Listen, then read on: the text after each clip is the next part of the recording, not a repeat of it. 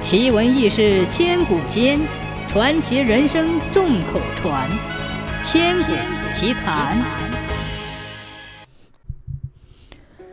咸丰年间，在鼎州布政司任职的于海因病告了假，回家赋闲。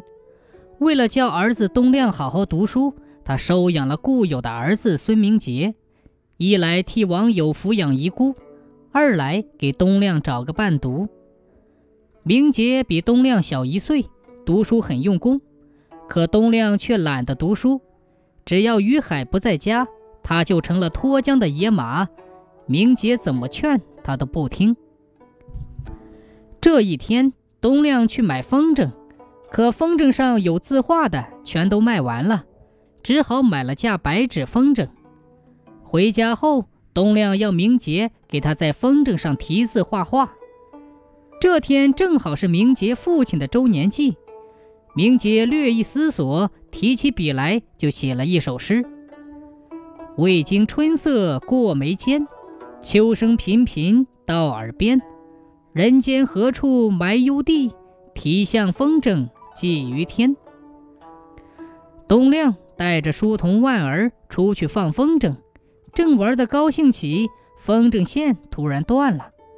风筝飘飘悠悠，最后掉进了一户人家的院里。万儿一瞧，忙告诉东亮，那是徐峥老将军的宅院。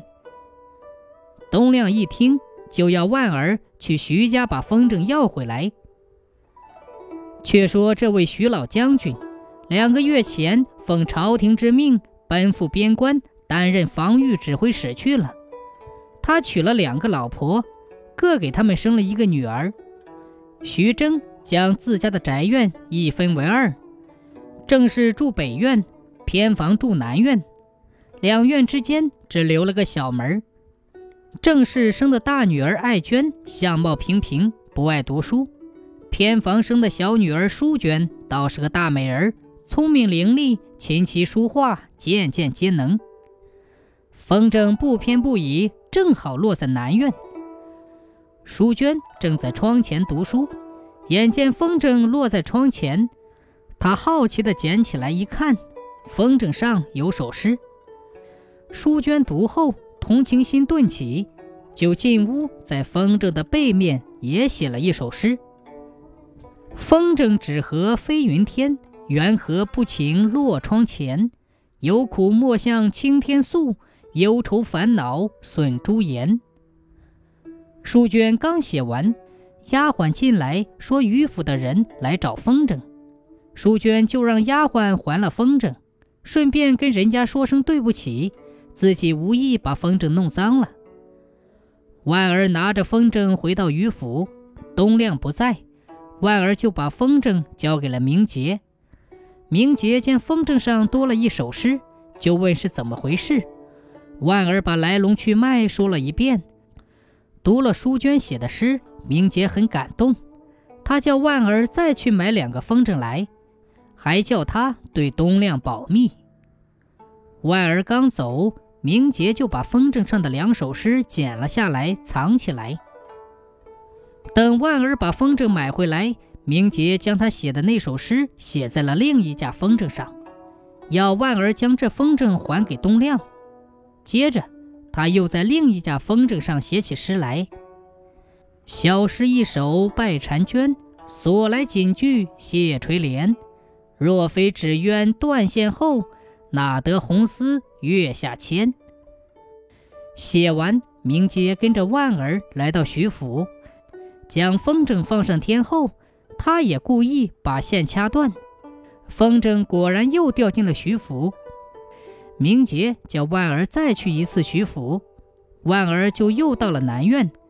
谁知南院的丫鬟告诉他没有看见风筝，让他去北院问问。万儿又打听小姐在哪儿，丫鬟告诉他小姐在北院。万儿又来到北院，一个奶娘出来问他找谁，万儿说是来找风筝的。奶娘听了一笑，转身进去禀告小姐。不一会儿，奶娘又出来了，告诉万儿，小姐对她家公子的诗很佩服。如果公子有意，就请今晚月上东山时来徐府北边的牡丹亭相会。月上东山时，明杰只身去了牡丹亭。一进凉亭，就见那边坐着一位小姐，他赶紧进去做了一个揖。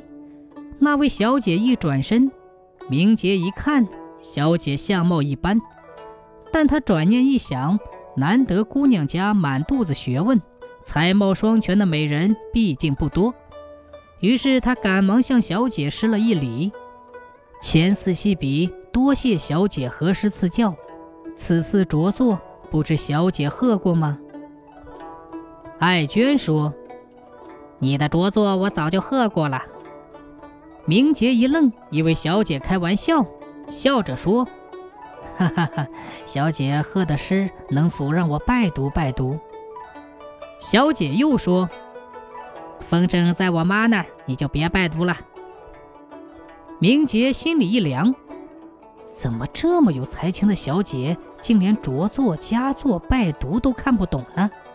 哎，看来认错人了。明杰有些失望，告别小姐，转身就走。回家后，明杰一气之下，将剪下的两首诗都扔了。两年苦读之后，明杰考取了秀才，跟着又中举人，会试后又夺了探花。